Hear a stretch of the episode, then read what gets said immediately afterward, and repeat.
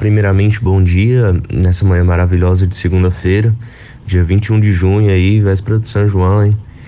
É, eu sou Pedro Souza e estou com alguns integrantes é, da minha equipe, sendo estes Ismael, Lucas e Bruno, para abordar sobre o tema do nosso trabalho, que é o trabalho análogo ao de escravo, que é um assunto o qual não damos a devida importância, é, uma vez que nós pensamos que é algo do passado, que não está presente nos dias atuais, que não existe mais.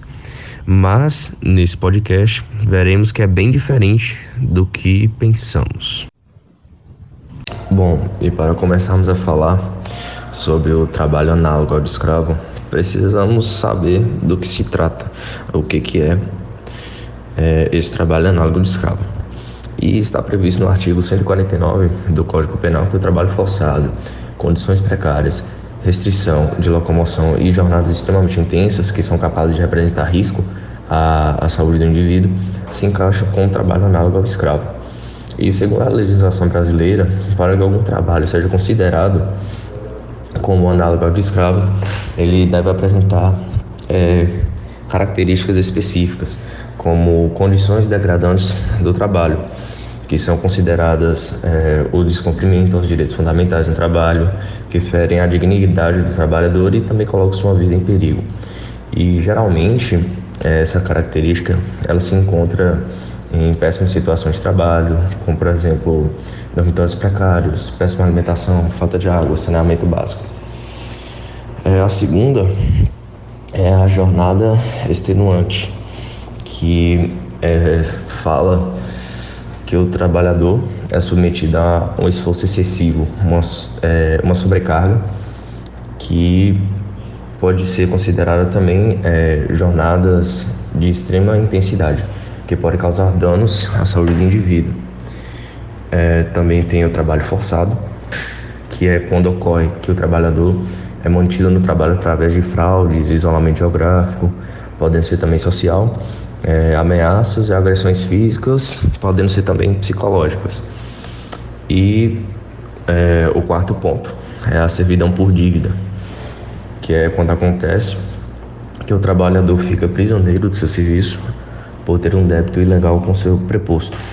E tal débito acaba sendo cobrado de forma abusiva. É, geralmente esses ocorrem por gastos de transporte, alimentação, aluguel e equipamentos do próprio trabalho. E uma curiosidade é que existe o Dia Nacional contra o Trabalho Análogo Escravo, que é 28 de janeiro, sendo instituído pela Lei 12.064 de 2009, sendo uma homenagem a auditores fiscais do trabalho, sendo que foram assassinados enquanto estavam investigando uma denúncia de trabalho análogo ao escravo no estado de Minas Gerais. Qual a diferença entre o trabalho escravo e o trabalho análogo ao escravo? Formalmente, o trabalho escravo está abolido no Brasil desde 1888, modelo adotado durante o período colonial e monárquico a escravidão era permitida e apoiada pelo Estado. O termo correto a se usar é análogo ao escravo. A exploração da mão de obra que ainda acontece em áreas rurais e urbanas do país, calcula-se que mais de 54 mil pessoas já foram resgatadas de situações análogas à escravidão, desde que o Brasil passou a tomar medidas para combatê-lo. Existem duas zonas onde podemos encontrar tipos de trabalhos análogos à escravidão. São elas nos centros urbanos e nas zonas rurais. O trabalho análogo à escravidão urbana ocorre em centros urbanos pouco desenvolvidos e mais industrializados, como por exemplo na China, na Índia, em Bangladesh e na Tailândia. O trabalho nesses locais estão principalmente relacionados à indústria têxtil e à construção civil. Já no trabalho análogo à escravidão rural, os trabalhadores atuam muitas vezes nas áreas da agricultura, da pecuária e da mineração, onde as vítimas têm uma jornada exaustiva de trabalho e não recebem a remuneração exata pelo seu serviço.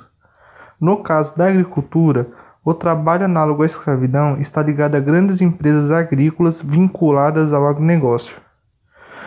Já no Brasil, o meio rural continua concentrando o maior número de registros, onde foram encontrados casos nas áreas de produção de carvão, cultivo de café, criação de bovinos para corte, comércio varejista e cultivo de milho.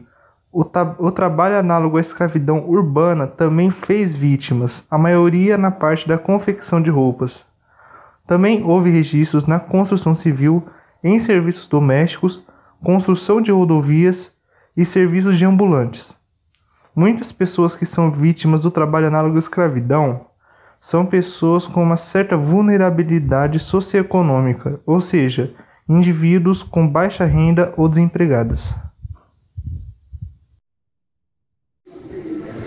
Desde a criação do Código Penal em 1940, foi instituído o que é, reduzir alguém do trabalho análogo para o de escravo a crime. E o artigo 149 do Código Penal vem nos dizer o que se caracteriza como trabalho escravo, que seria a, grande, a elevada carga horária, a privação de liberdade, risco à vida e entre outros, que pode ser identificado por um juiz ou pessoa, pessoa responsável pelas leis daquele lugar.